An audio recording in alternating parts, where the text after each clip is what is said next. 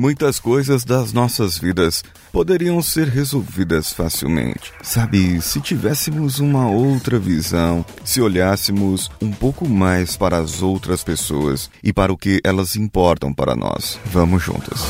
Você está ouvindo Coachcast Brasil a sua dose diária de motivação.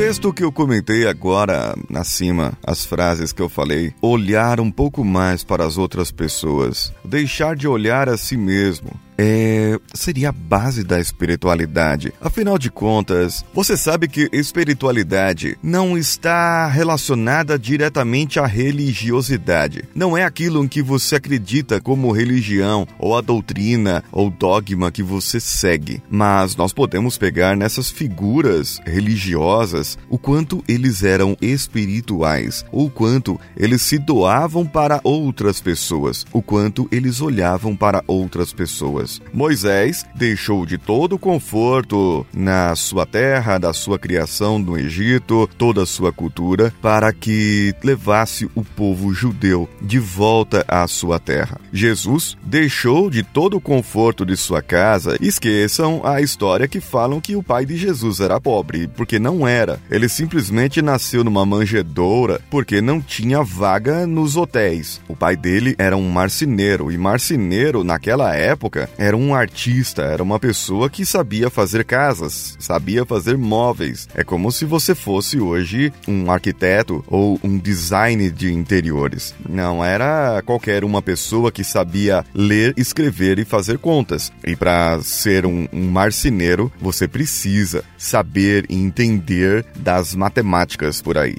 Logo, eles não eram pobres, Porém, Jesus acabou deixando do seu conforto, do seu lar, para que levasse as pessoas a um nível maior, a um conhecimento maior. Inclusive, ele disse a um jovem que queria segui-lo: larga tudo que você tem, divide com os pobres e me siga. Ou seja, vamos ver o quanto ele é espiritual, o quanto ele está preparado para isso. E é exatamente isso. Espiritualidade tem a ver com deixar de lado você, negar a si mesmo em prol de outra pessoa. Então eu posso fazer algumas perguntas para que você tome nota ou que você reflita na sua vida. O quanto você é espiritual, o quanto você se doa para as outras pessoas.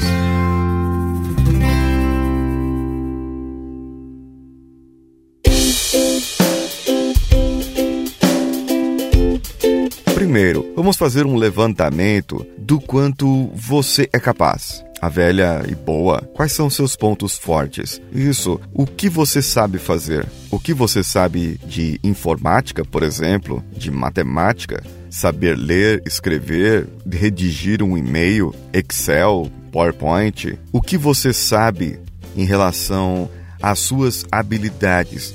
O quanto você domina essas habilidades? Você pode descrever numa folha 10 habilidades que você domina, que você sabe que você tem. 10 habilidades que nenhuma outra pessoa poderia ter. Qual nota você daria para você em relação a essas habilidades? Nota 8? Nota 10? Nota 5? O importante é que ele esteja acima de 5, porque você está dominando essas habilidades. Mas o que isso tem a ver com espiritualidade? Calma, eu estou chegando lá. Anotou? Fez as suas habilidades? Agora reflita. Você poderia ensinar alguém? Você poderia passar essas suas habilidades a outra pessoa? Você poderia chamar uma outra pessoa e ensinar com calma? O quanto você poderia dedicar do seu tempo em um trabalho voluntário para ajudar o seu bairro naquilo que você conhece, para ajudar pessoas carentes naquilo que você sabe fazer.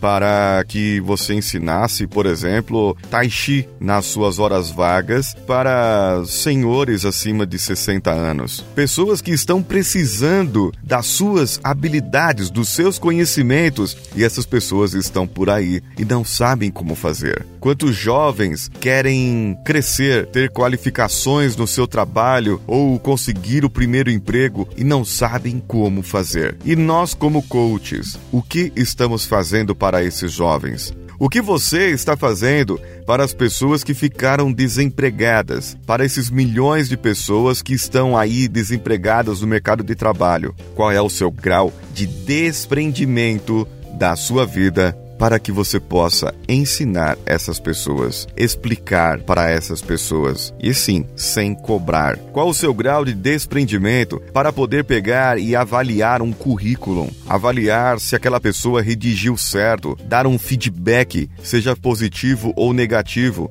mas falar para aquela pessoa onde a pessoa precisa melhorar e ressaltar os seus pontos fortes. Sim, isso é espiritualidade. É você ter uma visão holística de si mesmo, porque ajudando outras pessoas, você estará melhorando. Com certeza, com certeza absoluta, você será uma pessoa melhor. Você fará melhor para o mundo. Ao invés de você ficar aí de mimimi, direita, esquerda, quem tá certo, quem tá errado. Esquece isso. Vamos fazer um mundo melhor. O ser espiritual, ele olha para si e olha para as pessoas do seu lado e fala: como eu posso ajudar essas pessoas? Como eu posso ser melhor? Como eu posso fazer com que as outras pessoas sejam melhor à minha volta? Essas perguntas, você se fazendo eu tenho certeza absoluta que vai chegar um momento que o seu grau de conhecimento, o seu grau de autoconhecimento irá melhorar de tal maneira que você irá crescer como pessoa, como indivíduo e você se sentirá bem. Ah, não tem sensação melhor do que o reconhecimento. É sim, não vou falar de falsa humildade. A gente pode fazer ser simples, nós podemos ser humilde, mas eu vou falar. Quando uma pessoa te diz que é grata pelo seu trabalho, pelo que você faz, você se sente bem de olhar nos olhos daquela pessoa, de olhar nos olhos daquela pessoa e mesmo que a pessoa não saiba falar, mesmo que a pessoa não saiba ler ou escrever ou demonstrar gratidão. Mas um sorriso de canto de lábio meio ressabiado, isso já é o suficiente para mim. Quem dera a todos pudessem ser como crianças, que quando agradecem, te agradecem com um abraço e com beijos. Sabemos que nem todos são assim. Por isso, a espiritualidade é um dos fatores mais desafiadores para se conseguir.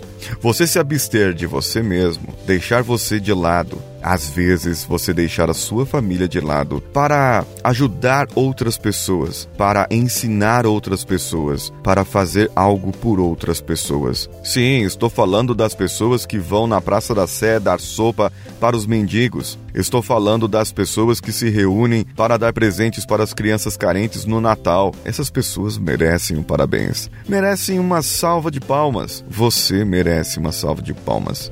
Mas o agradecimento muitas vezes não vem, e é por isso que você deve se desafiar. Se isso está fazendo bem para você, vai chegar um momento que você vai questionar por que eu estou fazendo isso? Por que eu devo continuar fazendo? Qual o meu propósito com isso? Pare e pense.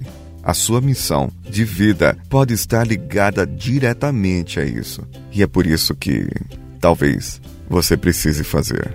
E é por isso que talvez você deva continuar. Se você tiver um feedback positivo, tudo, apenas tudo o que você já fez fará sentido na sua vida. Quais foram os seus resultados? Quais foram o seu grau de autoconhecimento em relação à espiritualidade que você levantou? Existem algumas outras perguntas que você pode fazer para que essa pessoa eleve o seu grau de conhecimento? Mande para mim no contato coachcast.com.br ou diretamente no comentário do post desse episódio. coachcast.com.br é o nosso site. Coachcast BR você acha em todas as redes sociais onde você vai compartilhar com cinco amigos e marcar-nos lá no iTunes, dar-nos uma avaliação com cinco estrelinhas e o comentário. Além dela ser lido na próxima semana, você estará participando também do sorteio da reprogramação mental com coaching que farei no final de setembro. Compartilhando esse episódio ou qualquer um de agosto, os que mais compartilharem ganharão o livro Os Quatro Compromissos da Filosofia Tolteca. E aguarde que vem surpresa por aí. E se eu contar, vai deixar de ser surpresa. Eu sou Paulinho Siqueira. Um abraço a todos e vamos juntos.